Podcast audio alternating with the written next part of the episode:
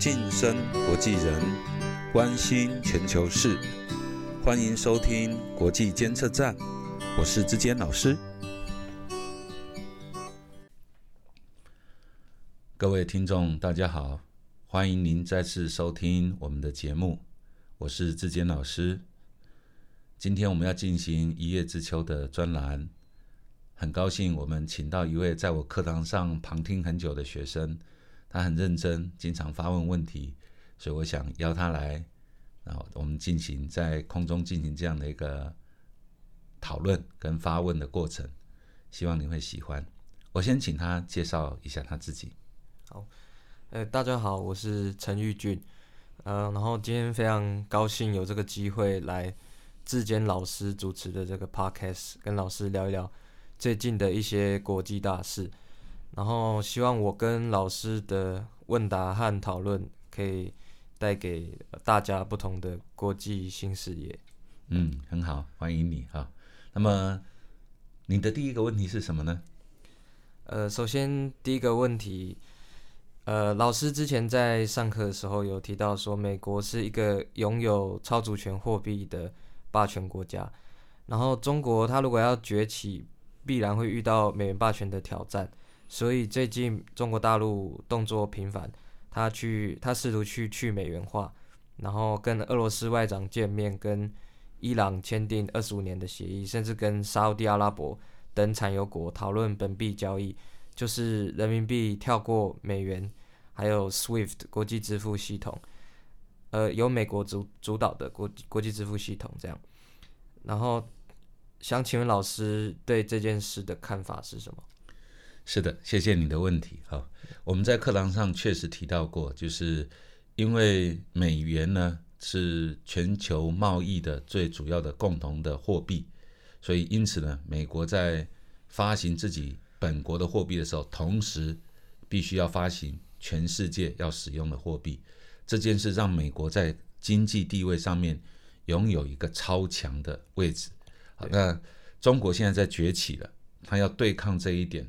他的策略是什么呢？我记得我们在课堂上提过，就是我把它叫做这个篮板理论了哈，就是他要把亚洲变成他的禁区，在这个里面呢，就好像打篮球那个禁区一样哈，他让在亚洲里面呢，大家都使用人民币啊，或者至少把美元的势力排除出去。那这样子，因为欧洲已经有欧元了，好，那么亚洲如果也都用那个人民币为主的亚洲货币的话，那么。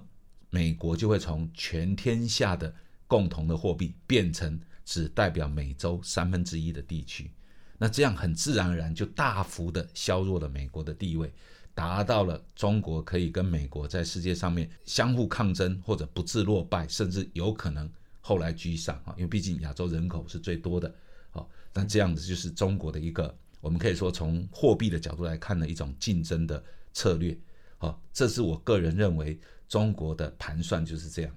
那在课堂上讲了几年之后，目前看起来这个趋势越来越明显。对，就是你可以看到，就是在三月份的这个阿拉斯加会议之后，这个这个中国跟美国的这个外交人员啊，真的是现在是全天下最忙的人哈。你看王毅啊，然后美国的国务卿布林肯啊，他们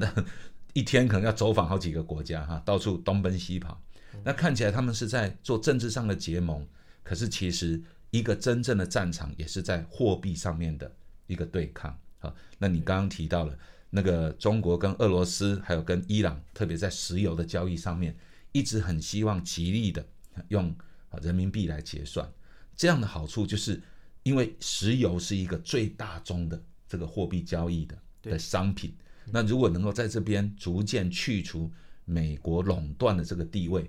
当然，对中国、对俄国跟对伊朗，这这目前这三个国家，大概都是受到所谓美国的经济制裁的国家哈。因为之前俄罗斯因为乌入侵乌克兰的问题，然后伊朗是因为这个核子扩散的问题啊，那他们就是一直处在被被制裁的情况之下，所以他们三个国家的相互在这种本国货币，就是所谓的本币结算啊、本币交易的这个态势上面有共同的利益，而当中受益最大就是中国。我相信中国不会只有这样，他会希望更多的货币交易都能够用这样的方式，只是其他国家要不要配合这个还要再看后续的发展。但如果我们用这样的框架来看，好，用货币的角度去看这种贸易之间的竞争关系，我想我们会看得更清楚。这个就是我们一开始在课堂上做这样的分析的用意。我也很高兴，也把它运用在这里。好，那老师，我想要再问第二个问题，就是百思不得其解，就是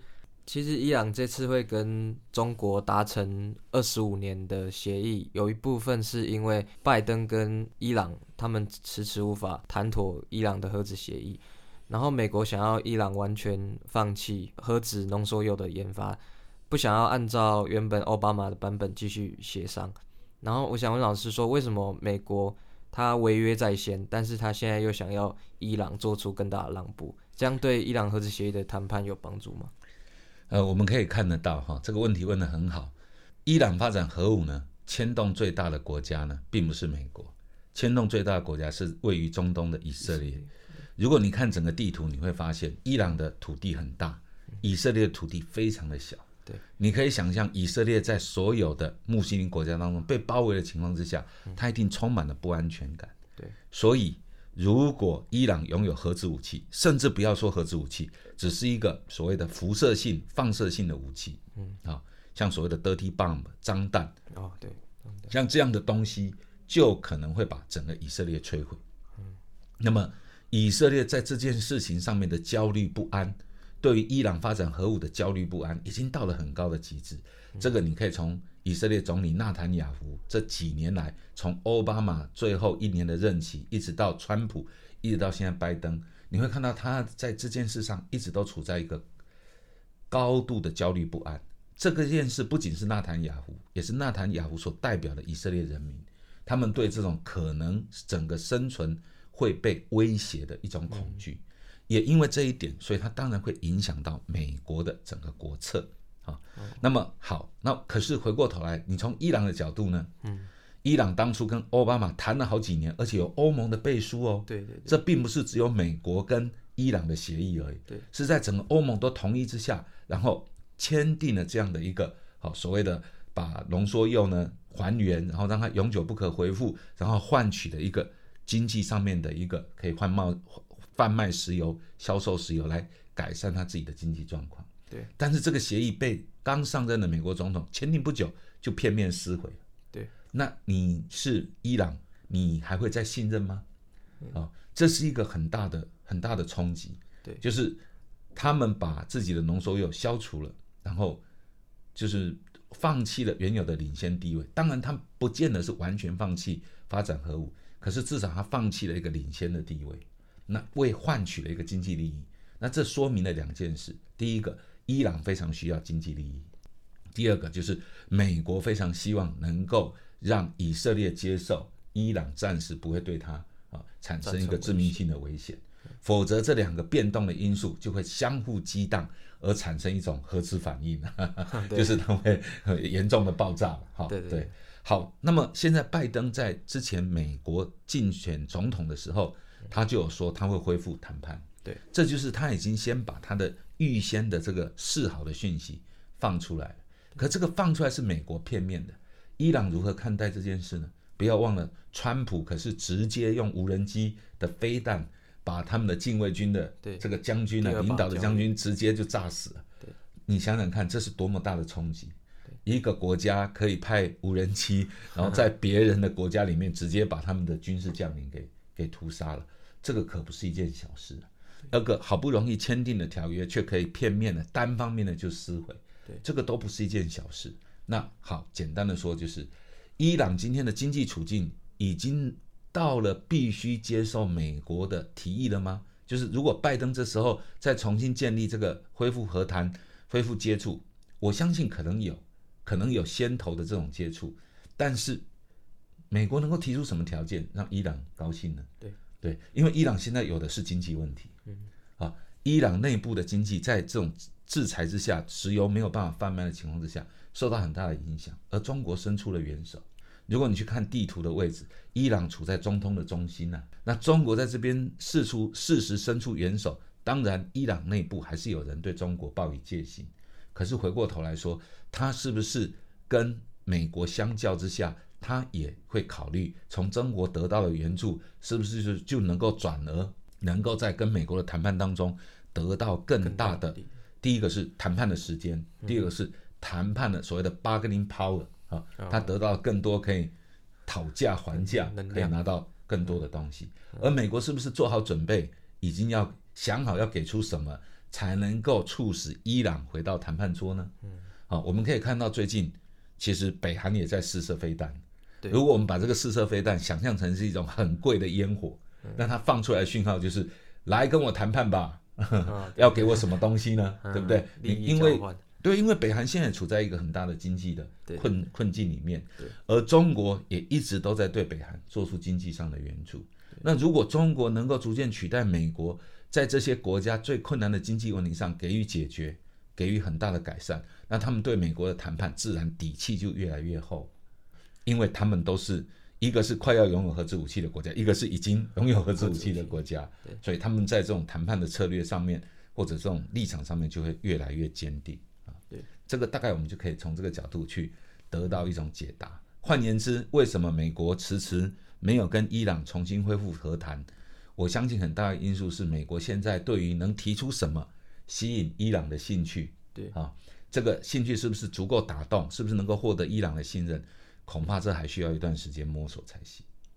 那对，然后除了这个之外，就是呃，它还会影响到说欧洲，因为它也被欧盟也被二级制裁嘛，所以它也会就是企图要绕过呃 SWIFT，然后自己建立一个支付的系统。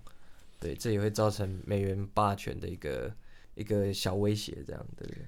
对于欧盟而言，我觉得梅克尔有一句很很有很有经典代表性的话语，他说：“我们跟美国虽然拥有共同的价值观，对，但是我们并不会有相同的做法。”他当然这句话的背景原来是指对中国的政策而言。对对对。好，如果从中美两国对抗，那关键的第三方就是欧盟嘛。好现在欧盟是最重要的关键第三方。那欧盟跟美国都是所谓的基督宗教国家，他们对人权的问题都有共同的价值信念。所以你可以看到拜登说俄罗斯是刽子手，俄罗斯总统是刽子手，说中国他积极的在炒在刺激这所谓中国的人权问题，无非也是希望从这个过程当中可以带动带动整个欧盟能够逐渐回归到跟美国完全同盟的状态。而梅梅克尔的话语，公就是已经很清楚的说明说，我们认同这样的价值观，对每个独一无二、具有尊严的人，应该给予最高的保护。但在认同这个价值观的时候，我们对于中国的政策、对中国的政策、对俄罗斯的政策，基本上是有自己的自主立场嗯，这件事呢，以前是这样，可是不会做的这么明显。可是美国在经历四年川普总统的任意妄为之后，我相信所有的国家在跟美国打交道的时候，都不得不重新考虑这个可能性。这种就是美国可能又在 进入到这种片面自己定义一切、自己决定一切的这种氛围里面。那如果这样的话，这个就是拜登现在的困难。他积极的鼓吹俄罗斯跟中国是一个非民主国家，这个共同价值观与欧洲不合。我相信无非就是想想要拉拢欧洲。